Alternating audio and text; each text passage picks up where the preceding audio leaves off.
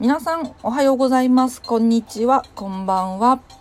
ずっと可愛い空間乙女カプセルを創作するビードルお姉さんことリリー KG と申します。気さくにリリーさんやビードルお姉さんと呼んでくだされば大変嬉しく思います。毎週水曜日午前9時から10時の小1時間週の真ん中で肩の力を抜いて週末を迎えるためのラジオウェンズデートークをツイッタースペースにて、えー、実施中です。ポッドキャストでも配信できるようにするため、え現在同時録音しております。ツイッタースペースではリスナーとのやり取りをしながらハンドメイドや日常などの話をしておりますよ。トークテーマに合わせた内容でもお話をしていきますので生配信で聞く人もアーカイブで聞く人もそれぞれのタイプで楽しんでもらえるように、えー、もらえるような 形で発信していきますのでよろしくお願いいたします。そしてパールパーティーさんおはようございます。いつもお世話になっております。え本日、ウェンズデートーク第28回目の配信でございます。皆さん、いかがお過ごしでしょうか？いやー、私ちょっとさっきまであの仮眠と思ってちょっと10分ぐらい寝ちゃっててぽやぽやしてるんですけどちょっと大丈夫ですか？喋れてますかね？そうあのちょっと今まで聞いてた人たちならわかると思うんですけれどもえっ、ー、と冒頭のねセリフをちょっと変えてみました。というのも、えー、私のこの作っている作品たち、まあ、アイテムと言ってるんですけれどもそれをうんともっと具体的にというかどういうものを作っている世界観を作っているのかっていうのを言葉にもうちょっとできないかなと思いまして乙女カプセルというねあのずっと可愛い空間というものを創作しているよっていうことを、えー、最近こう言うようにしたんですね。うん、なのでラジオの中でもこのように、えー、説明を変えて自己紹介を盛り込んでおります。よろしくお願いします。ということで、えー、今日の、ね、ウェンズデートークは28回目ということであっという間ですね。多分7月の北海道の対談の回の時が20回目だったのでもうそれから10回も配信していることになってくるんだなと思うとすごい感慨深いですね。うん。いや、これも継続は力なりだなということで、今日も京都でよろしくお願いします。えー、そして、えー、スペースなんですけれども、き出しマークがあの右下に見える方いらっしゃると思います。えー、そちらにですね、えー、書いていただけたらなと、コメントをね、書いていただけたらなと思いますし、えー、ハッシュタグ水曜日のリスナーっていうのがね、ございますので、えそちらを付け加えて、えまあ、投稿していただけたら拾いますので、え何卒何卒よろしくお願いいたします。さて、今日のえっ、と、話題、テーマですね。こちらにも書いてありますけれども、東京ハンドメイド祭の感想を、えー、本日はお話をしまして、で、まあ大体お話30分、40分ぐらいする予定です。で、それが終わったらフリートークとさせていただきたいと思います。じゃあ、まあ早速ですけれども、東京ハンドメイド祭って言うんですけど、祭りってさっき私言っちゃったけど、ハンドメイド祭が正しいですね。これは一体何だっていうところをまず説明したいと思います。えー、東京ハンドメイド祭っていうイベントが、ハンドメイドのね、イベントなんですけれども、文字通りね。で、今年の3月から、えー、スタートした新しいイベントになっております。東京の、えー、浜松町駅から徒歩5分歩いたところにある、えー、東京ポートシティ竹芝っていう複合施設があります。もともとは貿易センターだったのかな、うん、それが改装されて複合施設のポートシティ竹芝っていうものに、まあ、変わったんですねリ。リニューアルオープンみたいな感じなのかな？されまして、えすごく綺麗な建物でございます。で、そこの2階にある、えエリアはですね、えっ、ー、と、食べ物屋さんっていうのかな、飲食のお店が結構ずらずらってあるんですね。えー、例えばですけど、1階にはタリーズコーヒーさんだったり、3階にはブルーボトルコーヒーさんだったり、えー、2階ではまあ、様々な中華屋さんだったりとか、居酒屋さんだったりとか、イタリアンだったりとかあるわけなんですね。うん。で、えー、そんなエリアの、またちょっと、えー、なんだっけ、自動ドアウィンって入るところがあるんですけど、エリアがね、あるんですけど、えー、そこにホールがありまして、えその2階に、なんですけど、2階の話なんですけど、2階のホールに入りますと、今回、え東京ハンドメイド祭が開催されたホールが、あの入ることができます。はい。で、えー、私はこの間10月の1日と2日の、えー、2日間ですね、お世話になりました。で、こちらのイベントは主に2日間開催されてまして、えーまあ、ものづくりさんの参考になればと思ってお話をさせていただくと、えー、先着順の申し込みとなっております。先着順の申し込みなので、えー、先に土曜日だけ、日曜日だけ、両日っていうふうにね、選べるので、えー、なかなか、なんだろう、お早めにという感じなんですけれども、何よりもこのイベントの特徴としましては出店料の中に、えー、机と椅子が2つ込みで、えー、入ってるんですね。これがね、お得なんですよ。で、机が大きいんです。なんかワークショップかよっていうぐらい大きい机なんですね。うん。どのぐらい大きいんですかっていうところをちょっと説明したいのでお待ちくださいね。そしてハムさんおはようございます。いつもありがとうございます。ハムさんもね東京ハンドメイド祭一緒に出てくれたんですよ。私が出ませんか？一緒にって。声かけたら一日出てくださいましてその説は誠にありがとうございました。机の大きさちょっと後ほどお伝えしますけれども、えー、ここがポイントということで、公式のね、東京ハンドメイド祭のページに書いてあったのを、えー、バババババって読み上げたいと思います。えー、屋内イベントだから安心、日焼けや、え雨風の心配はなしです。手作り作品が映える明るくて綺麗な展示室を利用しています。これね、本当にそうなの。どこの、どこのブースもあの、明かりに困らないぐらいめっちゃ明るいので、えー、例えばビッグサイトだったりとか、アート手作りバザールだったりとか、いろんなホールというんですかね、あると思うんですけど、大体皆さんライト持っていくんですけれども、暗暗かったりとか、ライトの下じゃなかったりしたらね、あの、ちょっと映えないとかっていう問題もあるんですけど、そんなことは一切ございません。もうライト持ってかなくてもめちゃめちゃ明るい展示室でございました。で、テーブルと椅子付きだから出店しやすい。これは後ほど説明いたします。1日ずつ、えー、出店申し込みができるから、えー、地方からでも出店しやすい。ここはですね、東京の浜松町駅から徒歩5分っていうこともありまして、全国のハンドメイド作家さんがいらっしゃっておりました。ちなみに私の隣の、出店者さんは北海道から出店されておりました。はい。えー、そして初心者でも、えー、チャレンジしやすいリーズナブルな出店料ということで出店料がね本当にね机込み椅子2つ込みでこの値段ですかっていうね驚きの価格なんですよ。なので、えー、これはねとてもお得な感じはいたしました。そして今、えー、注目の開発え地区、え浜松町の竹芝ベイエリアで開催をしております。2020年、えー、秋オープンの最新展示場東京都立産業貿易センター浜松町館というところの、えー、ポートシティ竹芝というところで開催をしておりました。JR 山手線浜松町駅北口から徒歩5分、ゆりかもめ竹芝駅からは徒歩2分のアクセスということで、本当に近かったですね。で、大きいスーツケースとか持ってってる私だったりとか、他の出店者さんも、すごく、なんていうのかな、まあ、エレベーター、エスカレーター充実しておりますので、えー、行きやすかったですね。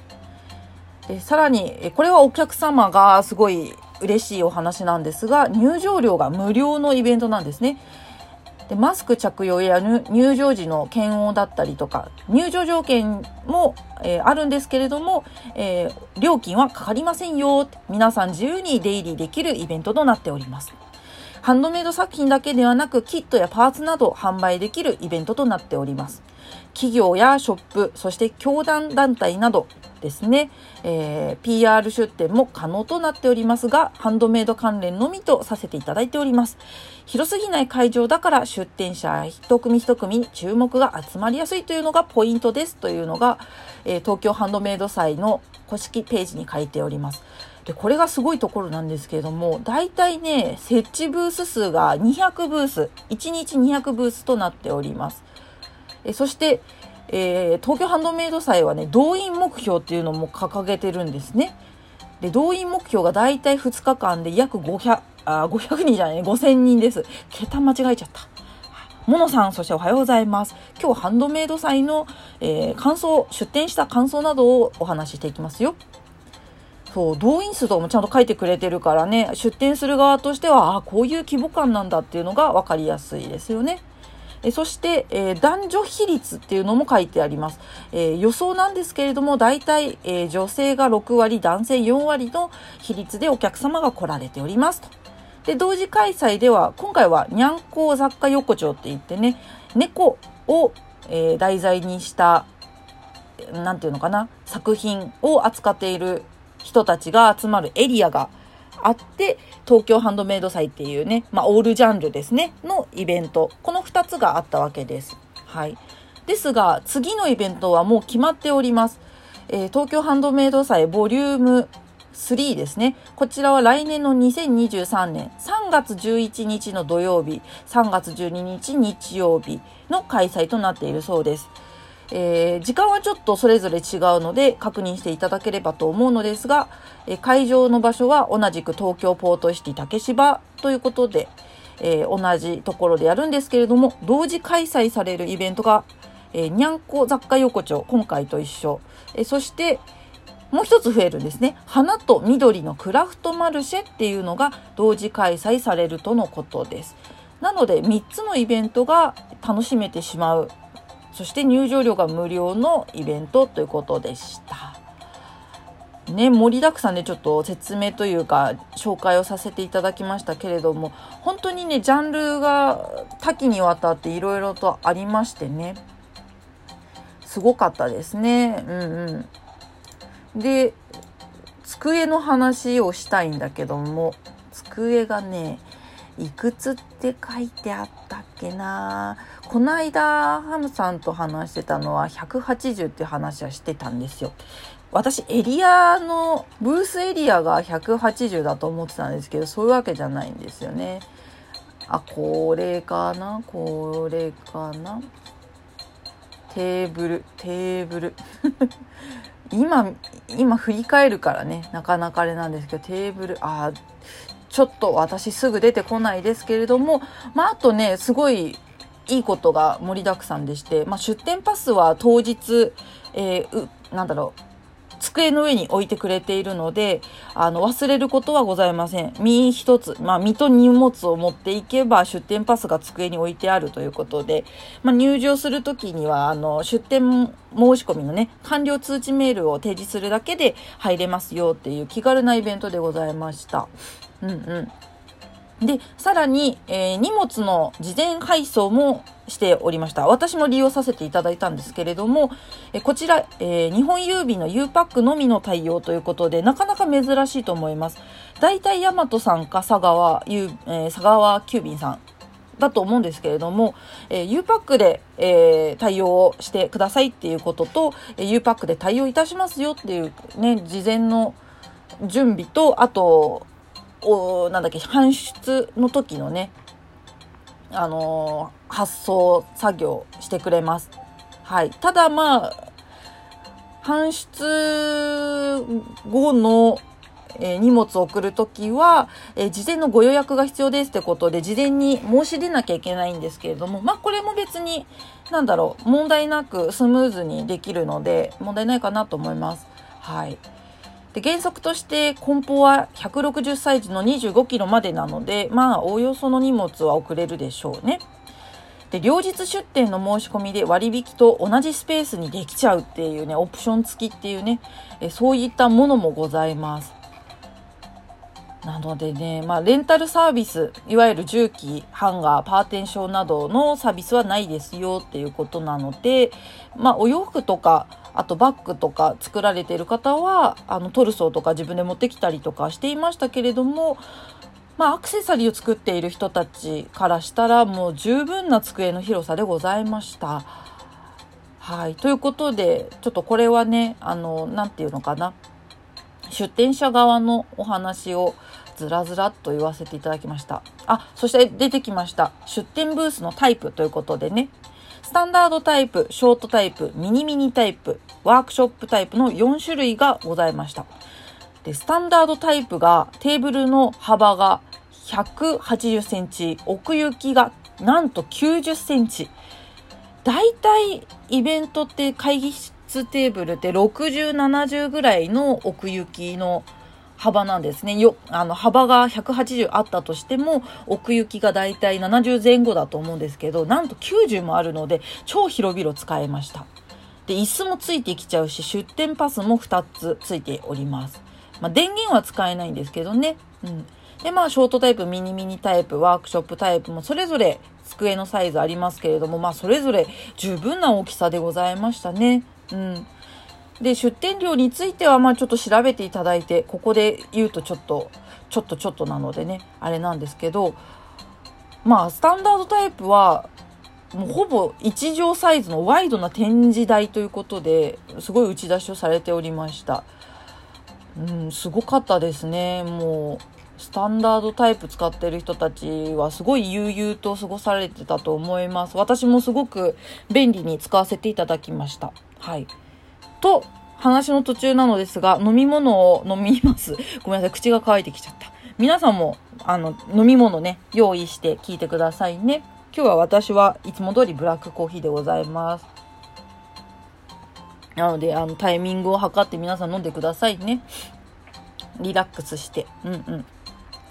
で、まあ、感想ですね。今はちょっと概要みたいなところを話させていただいたのですが、感想を述べますと、まあ、まず、そうですね、搬入、初日の搬入の時に、ま、人がずらずら並んでたんですけど、トイレもね、結構いろんな各所場所があって、まあ、近くにもトイレあったんですけれども、まあ、先にトイレ行って、で、入場して、準備ってなったんですけど、そうですね。すごくスムーズに入場もされました、されましたってか、しましたし、まあ、隣の出店者さんのご挨拶とかもスムーズでしたし、うん、そうね。まあ、強いて言うなら机が大きかったので、思ってた、私思ってた以上に大きかったから、わおと思いながら、あの、ちょっと手こずってたんですけれど、あの、設営に。で、えっ、と、設営が終わったのが私実は会場の10分後ぐらいだったんですね。はい。なんですけど、えー、イベントでは、あの、会場10分前だか5分前ぐらいに、あの、みんなで一斉に、あの、設営完了しましたっていうツイートだったりとか、あと、インスタグラムの方で投稿しましょうっていうね、あの、セレモニー企画もされてましたので、なかなか、なんだろう、すごい運営さんが動いていたイベントなんだっていう印象を受けました。うん。で、いざ、開場しましたってなった時に、ここがポイントなんです。最近、ハンドメイド系のイベントでは、ライブコマースがちょっと、あの、いいか悪いかみたいなね、部分で、えー、結構物議かもしてたりとかするんですけれども、えー、東京ハンドメイド祭での、えー、ライブコマースの対応については、もう出店者側に委ねますということで、えー、可否についてはもう皆さんにお任せという対応をしておりました。なので、えー、撮影の可否の意思表示掲示板みたいなね、あの、PDF をもう事前に用意してくださっていたんですね。これを印刷して、出店者の皆さんは備えてくださいねっていう禁止のマークと、あと OK マークみたいなものをもう PDF で用意してくれたので、イベント出店の人たちはそれを用意して掲げておりました。そして当日のイベントでも、まあ、忘れてきちゃった人だったりとかあとはあやっぱりこの準備してきたものじゃなくてっていうことであればあの運営さんに言えばもらえたので、えー、そこの対応もすごく良かったかなと思うんですけれどもまあ入場が無料なものですからライブコマースの人が多かった印象がすごくあります。と言いますのも私の隣のえ方がフェイクスイーツの作品を作っている方でしたね。うん。で、北海道から来られていて、え大変、こう、いろんな準備をされている姿を見ていて、あ、なんだろう。こう本土に来るのも大変だっただろうにっていう感じだったんですが、ライブコマースの人たちの対応を OK にしてたですね。私も OK にしてたんですけど、私の場合は OK にしていたけれども、お一人様一種類一点ですよっていうのを、日本語、英語、中国語、韓国語に、えー、翻訳してあるものをね、看板を提示していたので、まあそんなに気はしたけども、まあそれを見て去るっていう人も結構おりました。はい。ですが、隣の方は OK っていうのだけ載せてたので、すごい殺到しちゃってて、ちょっと大変な様子も見受けられましたので、まあ、今後のイベントに出る際には、その意思表、意思、ん？噛んじゃうね。え意思表示アイテムっていうのかな？看板を、えー、ハンドメイド作家さん並びにものづくりをね、されている出店者の皆さんは用意しておいた方がいいのだなっていうことが分かりました。うん。あれは便利ですね。うん。しかも運営さんが用意してくれてるから、とてもありがたかった。ですが、まあ、そこから自分がどういうふうに意思表示を、あの、文言をね、付け加えたりとかして、え提示することで、あのー、なんていうのかな、やりとりのね、なんていうんですか、こう、回数も減りますしね、他の本当に買いたいお客さんとかファンの人たちとかの対応の方に目が向けられるので、え翻訳していて私は良かったなと思いました。で、せめて、え英語、中国語、韓国語、この3つの、あと日本語ね。日本語はもちろんだけれども、その英語、中国語、韓国語の、え翻訳したもの、例えば、お買い上げさ、お買い物される方はお一人何個までみたいなね。そういった文言をプラスして用意しておくと、あのー、いいと思いました。ここに書いてあるよって言えるし。うん。で、さらには、あの、私よく言ってるんですけれども、下、えっ、ー、と、いわゆる机よりも、下の位置にそういったものを看板だったりとか、あの、ブース番号とかを貼っつけていると、人が集まっちゃったりとか、あと通路でこう人が埋まっちゃったりとかしてた場合、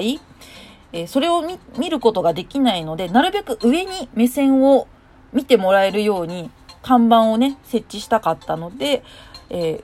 ー、なるべく上の空間をこう活用できるような対策とかもしていきましたよ。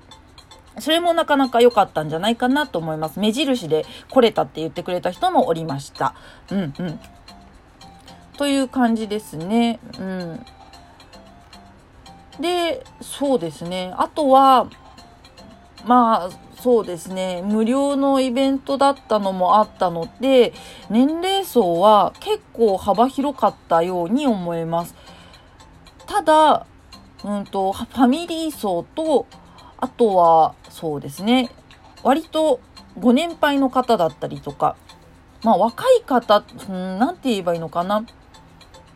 うーん。例えばそうね池袋とかで遊びに行くような若い女の子中高生とかが、えー、来るようなイベントではなかったのかなっていう印象はありました。割と20代後半から4 5 0代の年齢の方々、まあ、男女含めが多かったように思います。キッズは除くです。はい。ファミリーの中のキッズは除くですね。うんうん。そして皆さんおはようございます。今日もやってますよ。そう。東京メイド、東京メイドじゃないね、もう略しちゃったよ。東京ハンドメイド祭でございますけれども。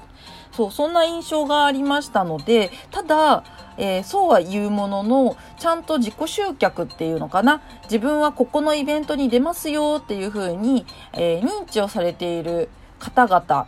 については、やっぱりファンの人が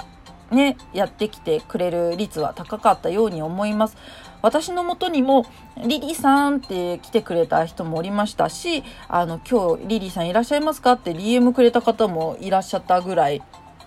ありがたかったんですけれども、うんうん。だからそういうのも、何て言うのかな、まあ、自己集客は、まあ、どのイベントでも重要とはされておりますけれども、ね、あの、特に必要なものなんじゃないかなと思いました。はい。ですね。だからターゲット層を考えると、まあ私は割と若めの方々と、あとはそうね、ドット絵が好きっていう、うそうね、私と同じぐらいの年齢、もしくはお兄さんお姉さんたちが結構見てもらえるので、そういった意味に、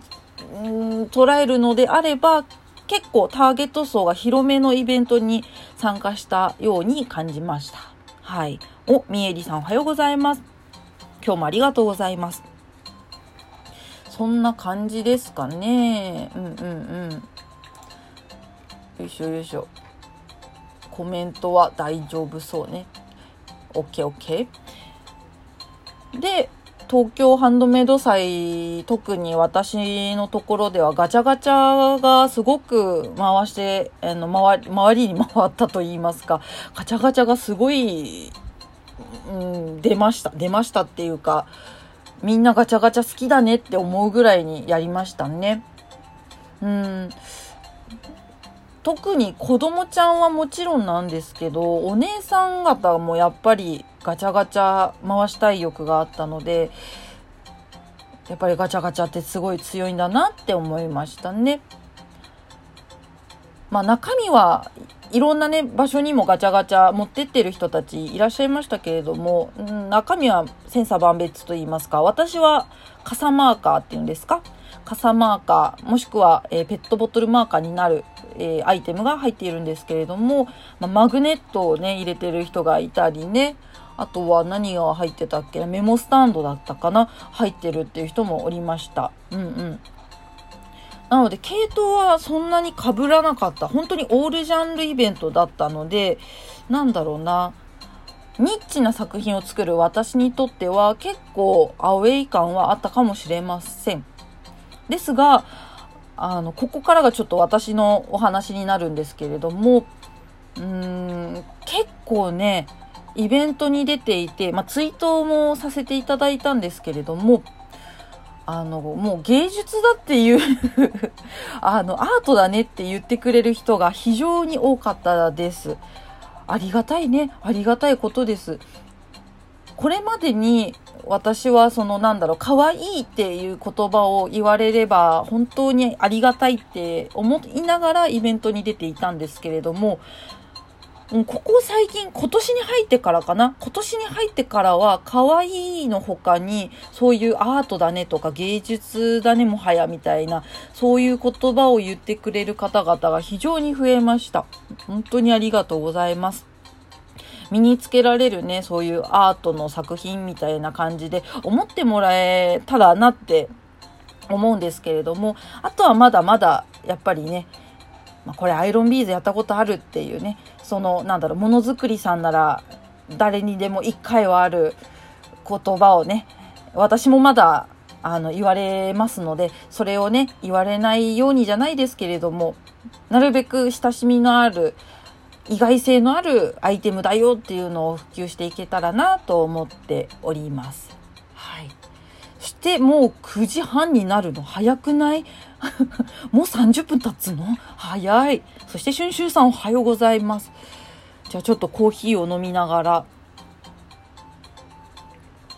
お話を続きをいたしますと。で、そうね。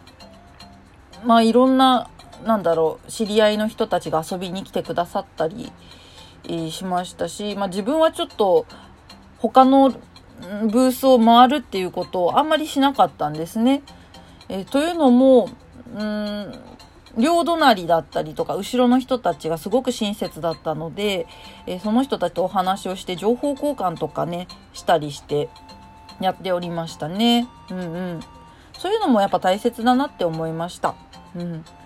なので、これからそういうハンドメイド祭、まあ、ハンドメイド系のイベントに行ってみたいなっていう人とかは、ここのイベント、あの、遠征で行くっていうのもありだとは思いました。ただ、私の、その、ジャンルというんですか傾向っていうんですかあの、アイテムのカテゴリーっていうのかなを考えると、どちらかというと私はデザフェスだったりとか、コミティアだったりとか、アート手作りバザールだったりとか、そういった方面の方が私には定着がしやすいように感じたなという感じなので、そうですね。まあ、アクセサリーが多かった出店者の人たちも多かったですけど、まあ、布小物だったりとか、まあ、アクセサリーもちろんそうですし、あとはそうね、うんと、お洋服売ってる人もいましたね。うん、あと羊毛もいたと思いますけどもそういう人たちはすごくなんだろう参加して楽しいイベントなのかなっていう印象は受けましたね。うん、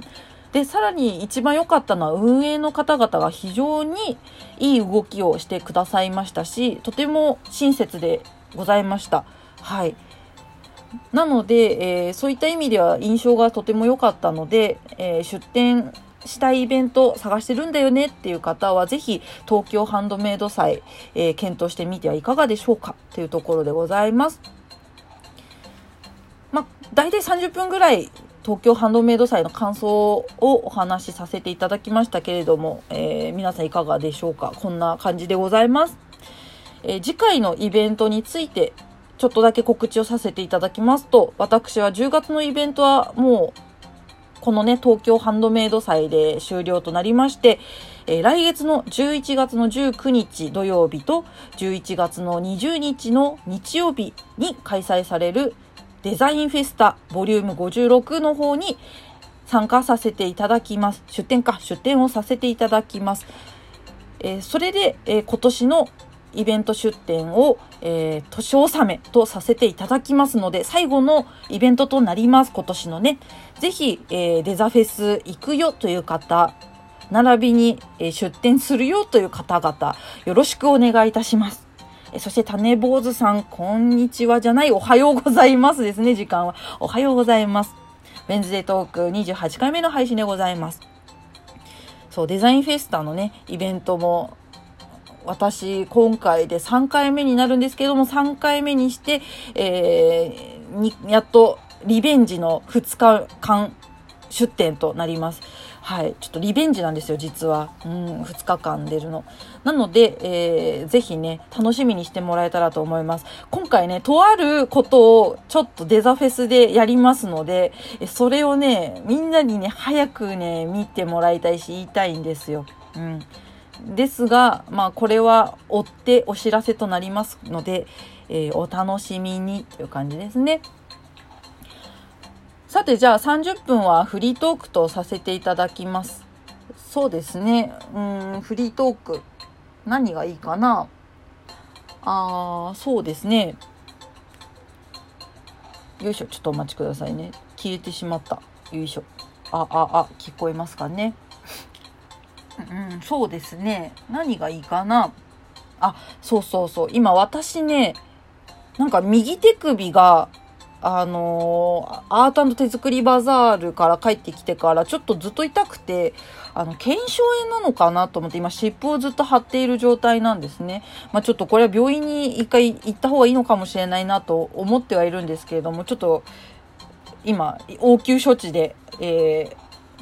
湿布とね、あの、サポーター巻いて、えー、作業などしています。皆さんもお怪我にはご注意くださいませ。うんうん。体調面も含めてね、気をつけてくださいね。体が資本休むのも仕事って私も言っている反面ですね結構こういう風に無理をしがちな人間なのですよ。人のこと言えないからね。本当にあのちゃんとね見本になってるよねって言われるぐらいにはちょっとちゃんとしなきゃいけないなって反省しております。あそして金糸さんおはようございます。いやそう。あとは何だろうフリートーク何かあるかな？あそう。あと私あの最近写真をあの作品まあアイテムと言ってるってさっきも言ったんですけどアイテムの写真を撮り直し始めてるんですね。というのも、えー、古い去年かな？去年ぐらいに私撮り直してるんですけれどもまたさらに撮り直しをしようと思って、えー、いかんいかんっていうやつを写真撮り直してるんですよ、実は。これがね、もう大変 大変なのですよ。そう、でもすごくね、いい感じの写真が撮れてきているので、嬉しいなーって感じなんですけど、ちょっと見てもらおうかな、今、スペースにいる方に。え例えばこれとかそうだね。エイピ。はい、こんな感じ。まあ、ハロウィンのお化けちゃんと、えー、パンプキンズのイヤリングとポップコーンのイヤリングの写真が載っているかと思います。まあ、ハロウィンの写真はね、えー、きっかけに過ぎないんですけれども、なかなかうまく写真が撮れたなと思いまして、えー、写真を撮る技術も少しずつ前に比べたらね、その去年に比べたら上手くなったなっていうことを実感したので、撮り直しをしようってことで、えポップコーンの写真をね、撮り直しました。まあ、大変でしたけれども、良くないですか？頑張った方だなって思います、私は。うん。アーカイブで聞いてる人はね、わからないかもしれないので、ぜひね、私のベースのショップとミンネのショップページがね、もう写真変わっておりますので、ぜひご覧いただければ、ああ、リリーさんこのことねってわかると思います。で、少しずつ写真を変えていってるんですけれども、昨日ね、あの、夜、夜中に、本当は夜中に撮りたくなかったんですけど、撮らざるを得なくて、えー、私、ボーリングイヤリングというボーリングの写真をですね、えー、撮り直しておりました。これもね、大変だったんだけれども、まあ、イケてる写真をね うまく、そのイケてるっていうのは、私の中で、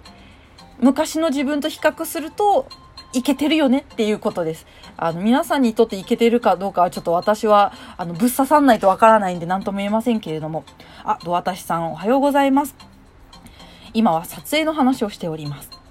物撮りかな？物撮りの話だね。しておりますよ。そう。で、なかなかね、明るさだったりとかね、そういう写真の技術だったりとか、なかなかうまくいかない人多いと思うんですよ。例えば、うん、そうね。例えば私のこのね、ポップコーンのイヤリングを買ってくれた人がいて、その人が、あの、写真を撮って、ツイッターで購入しました、可愛いみたいなことを書いたツイートをしましたって時にも、やっぱりうまく写真撮りたいよっていう人もいると思うんですね。以前私、あの、写真の撮り方についてお話をウェンズデートークでさせていただきましたので、気になる方はぜひアーカイブを、あの、聞いてもらえたら、あの、どういう風に写真を撮っているかっていうことがわかりますので、参考にしてみてください。えー、詳しくは、そうね、私、これから、あの、放送、放送じゃない、配信だね。配信が終わったらいつもあの、アーカイブをツイートいたしますので、そこからね、辿っていただければ、アプリをダウンロードしなくてもウェンズデートークのラジオが聞けますので、そちらで確認してみてください。ぜひぜひよろしくお願いいたします。いや、でもね、自分の世界観を出すってなかなか難しいですよね。どういう風に撮ったら、あの、可愛く見えるのかなとか、あとは自分の思い描いているような色合いにできるのかなとかあると思うんですけれども、まあ難しい。私はあの小物を使った写真を撮るのが非常に苦手なんです。これ、上に共有している写真で言いますと、まあ、ポップコーンのアクセサリーの写真にはポップコーンを使ってるんですけれども、こういう風に使うのも私本当に苦手でして過去。本当に苦手なんですよ。こういう風にポップコーンを使えばいいっていう頭があっても、うまく配置ができない人間だったので、もう本当にね、よく頑張った。本当に。よく頑張って撮りましたねって褒めたたえてます、私の中ではね。うん。だから、なんだろう、昔の写真を撮り直すっていうことも、やっぱり必要なことなんだなっていうのを最近痛感している次第でございます。前なんかハッシュタグで、なんかビフォーアフターみたいな、なんか過去の写なんだっけ写真と今の私の写真みたいな、なんかタグがあったと思うんですよね。うん。それもなんか使って皆さん発信されてたと思うんですけど、いや、まさにこれなんですよね。いやいやいや、本当に大変ですよね、一苦労。みんな、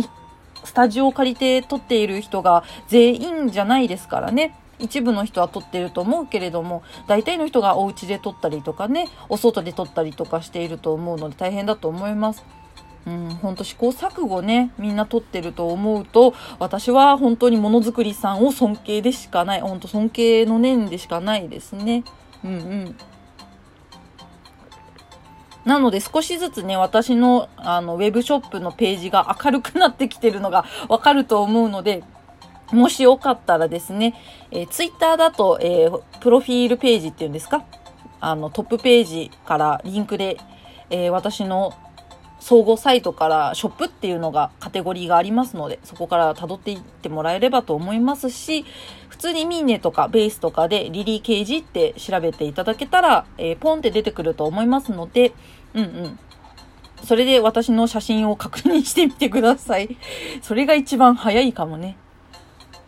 そしてもう40分ですか。あっという間ですな。じゃあちょっとまた別の話をさせていただきますと、えー今日、実は、あのウェンズデートークって、まあ、水曜日の9時から10時の小1時間お話をするというスペースでのラジオおよび、まあ、私がアンカーというね、ポッドキャストで配信できるようにするためのラジオなんですけれども、今日はなんと、まだあるんです。何言ってるかわからないかもしれないんですけど、なんと、ウェンズデートーク、えー、今日28回目の配信ですけれども、29回目の、えー、対談会を実施いたします。いやいやいやいやいや、そうなんですよ。対談が今日の、なんと深夜なんです。あの、いつもならね、時間帯9時、夜の9時とか、えー、夜の10時とかにやってるんですけれども、ちょっとゲストのね、方のご都合をね、こう、いろいろ相談した関係で夜の23時半に対談をさせていただくこととなりました。えー、その模様はこちらですね。あの、スペースにいらっしゃる方、上のツイートの一番最初の共有したあの、GM って書いて Good morning って最近言うそうですよ。GM って書いて Good morning です。だから私これ挨拶なんですよ。おはようって言ってます。GM で。Good morning。そう、いつもと違って、えー、今のね、9時10時の枠の他に23時半に深夜枠の対談がありますよということをお話しさせていただいております。これについてちょっとじゃあお話ししようかな。えー、今回の、えー、ボリューム5ですね、対談ボリューム5のゲスト様は小林ひかるさんという、えー、ドット絵師でもあり、ゲーム開発をされているお方でございます。今ね、あの、RPG スクールっていう、昔の、そうね、簡単に説明すると、スーパーファミコンの画質って言えばいいのかな？そういうビット数があるんですけれども、そのビットを使って、えー、今、キャラクターを描いたりとかね、フィールドのドット絵を描いたりとかしながら、ゲームをもう2年ぐらい制作されている方がおります。それが小林さんでもあるわけなんですね。まあ、他にもお仲間がいるんで、小林さんが一人でやってるわけではないんですけれども、えー、グラフィックのドット絵を、えー、やられているのが小林さんでございます。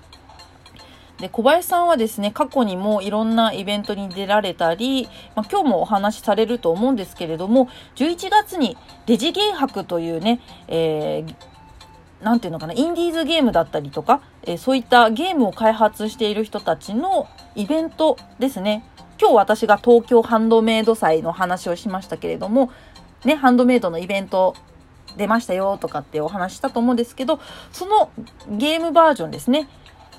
インディーズゲームとかを作っている方々の、えー、イベントが11月に、えー、どこだったかな？秋葉原だったかな？確か。に、えー、出られるそうなんですね。はい。なので様々なゲーム、まあ、シューティングだったりとか、まあ、レースだったりとか、まあ、RPG だったりとか様々なゲームを、えー、まあ、体験できたりするのかな？お話とか聞けたりするのかな？そのようなイベントがございます。で、小林さんもそのデジゲー博というところに出られるので今日ちょっとその話も聞こうかなと思っておりますよ。でまあひょんなことからですよね、えーと、確か前回の AYK レゴリスさんっていうレジン作家さんの対談の時に、えー、小林さんがいらっしゃいましてねその時に私が対談しませんかって軽くちょっと声をかけたらいいですよってね心優しくおっしゃってくださりまして、今回ね、対談をするっていうことが叶いました。本当に小林さん、ありがとうございます。これはもう一回、あの、深夜にも頭を下げますけれども、本当にありがとうございます。感謝、感謝でございます。なのでね、えー、ドットを書いてる人いわゆるドッターさんだったりあとゲーム開発をしている方だったりそんな人たちはぜひ23時半から行います対談会をリアルタイムで聞いてもらえたら嬉しいです。もちろんアーカイブも残しますので、えー、そうね、別にドット絵を描いてるわけでもない、ゲームを開発してるわけでもない、そんな人もぜひ聞いてもらえたらと思います。なぜならば、私のこともいろいろ話しちゃうぞっていうことだからです。はい。そう、私ってドット絵師とは言ってないんですね。まあ来年からドット絵師ってちょっとずつ言ってこうかなっていうふうに考えてはいるんですが、今年はまだドット絵師とは言っておらず、アイロンビーズクリエイターというふうに肩書きをさせていただいています。なのでね、ドット絵師さんについてだったりとか、まあ私がこれからドット絵を学ぶ的な感じでちょっとね、小林さんを、まあ、先生ということで、あのお話を聞いていく行こうかなと思っております。はい。あとは私の別名義でね、アンドピクスっていう活動をしていますので、そのお話も多分、すると思います。うん。話、聞きたいなって確か言われた気がするので、話が出ると思います。うんうん。なのでね、私のその、ものづくりの考え方っていうところも小林さんとの会話の中でお話を展開していく予定ではおります。果たして1時間で終わるのかが心配です。大丈夫かな？この間のレゴリスの彩香さんと喋った時も、2時間とちょっと喋ってたはずなんですよ。あの、お分かりの方は、あの、アーカイブで聞いてくれてればわかると思うんですけれども、もう話が盛り上がっちゃって盛り上がっちゃって。だからね、今回も一応1時間とは想定しているんですけれども、まあ深夜でもあるのでね、ちょっと伸びちゃったら、あの、小林さんに相談をしながら、えー、録音をさせていただきたいなと思っております。そんなこんなで今日は2回ね、えー、ウェンズデートークが堪能できますので、ぜひ、あの、お時間がありましたら、そしてご都合が合いましたら、聞いてもらえたら幸いでございます。ちょっと難しい話してて何言ってるかわからないかもしれませんけれども、あの、温かく聞いてもらえたらとても嬉しく思います。わかりやすく、えー、そして専門的なことを話しながら、えー、対談会を迎えたいなと思っておりますよ。それではもう残り10分したらもうあっという間だね。ウェンズデートークももう1時間経つわけですね。いやいや、早いですね。あっという間でした。ちゃんと話せてました？感想。うん、私それがちょっと心配だったけれども、言えてたらよかったなと思うんですが、えー、じゃあ、もうね、10分前なのでね、いつもの恒例のあれをやりたいと思います。えー、私、ウェンズデートークではね、最後まで聞いてくださった方々を順不動でお名前を読み上げさせていただいております。これは感謝の気持ちを込めて読み上げておりますので、よろしくお願いいたします。えー、私が見えてる順番で申し上げます。えー、みわさん、ハムさん、みえりさん、カナイトさん、ニナさん、最後まで聞いてくださりありがとうございます。そしてアーカイブで聞いてくださっているあなたもありがとうございます。ということで、ウェンズデートーク第28回の、8回目の配信でございましたけれども、えここでお知らせ、またお知らせかよって話なんですけど、これはちょっと重要なお知らせでございます。来週ですね、10月の12日水曜日のウェンズデートークなのですが、申し訳ない、お休みとさせていただきます。えー、理由はですね、えー、ちょっと小恥ずかしい話なんですけれども、えー、私ですね、え今年で結婚記念日2周年でして、えその関係でですね、えー、新婚旅行まだしてないのです。実は。なので、あの、来週ですね、新婚旅行におよび、えー、顔合わせ、ちょっとこんなことを言うのもなんなんですけど、ちょっと怒られちゃうかもしれないんですけど、えということで、プライベートの方にですね、ちょっとあのー、用事が、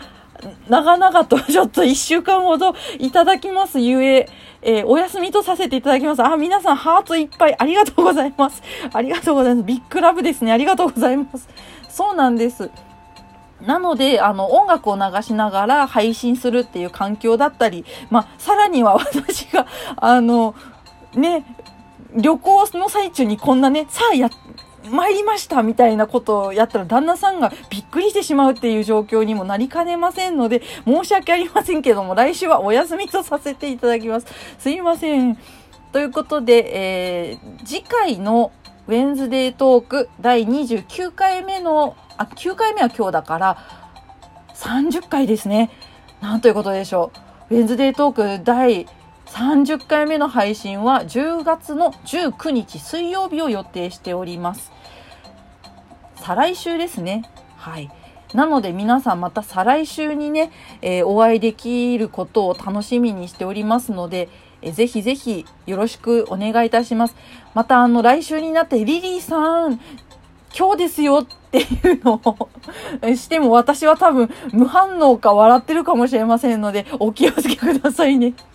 19日に私がまた無反応だったら言ってください。すっぽかしてるぜみたいなことは言ってくださいね。多分私も19日だと、あ、あれ今日だっけ今日だっけってなってるはずなのでよろしくお願いします。みんながいるから私は成り立っております。ということで、まあ、19日の話題を何にしようかなっていうところですね、考えていきたいなと思いますが、どうでしょうか ?19 日って何が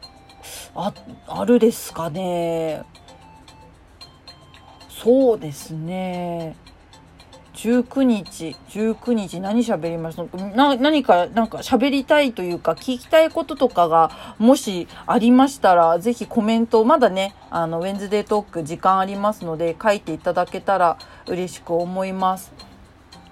何話そうかな？あ、あれを話そうかな？えっ、ー、と、9月じゃない、10月ですよ、10月だから、そうですね。皆さんはちょっと、関連してないかもしれないんですけれども、なんと10月の10日がですね、まあ、月曜日なんですけれども、ドットの日と言いまして、えまあ、ドット絵師さんの祭典の日なんですね。なので、えー、19日はドットの日の盛り上がりについて話そうかなと思います。うん、ちょうどいいですね。1週間後なので、そうですね、ドットの日についてお話ししようかなと思います。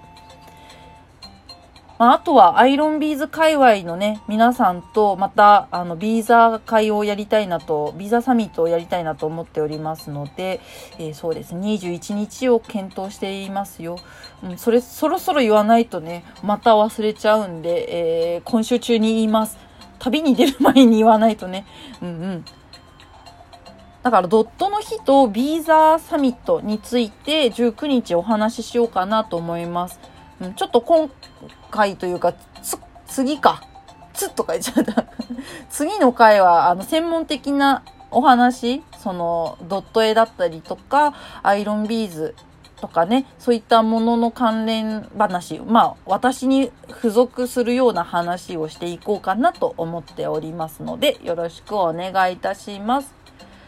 なので、あの、アイロンビーザーさんにもね、10月10日のね、えー、投稿ね、ぜひ、ハッシュタグつけてやってもらいたいものですな。盛り上げてもらいたいね。うん。もう最近私はドット絵師さんと絡むことが非常に増えましたのでね、あの、アイロンビーズ界隈の人たちもぜひこっち来てよみたいな感じの歓迎ムードで今迎え、あの、迎えられている状態なのでね、あの、ぜひぜひ、ぜひぜひという感じでございます。とはそうだな、何かあったかな。あ、そうそうそう。それに、そう、ドット絵の日、ドット絵というかドットの日、10月10日に向けて私はとある作品を作っております。昨日深夜にやったるでっていう、あの、投稿させていただいたんですけれども、ツイートでね。何を作ってるのか知っている人と知らない人がいるので、あれなんですけれども、果たして完成間に合うのかがすごく心配です。なぜなら私10月の10日、まあ、旅行前なんですけれども、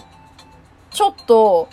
え今日が5日でしょ ?5 でしょ ?5、6、7、8。5、6、7、8、9だから、あと5日間でしょ ?5 日間で完成する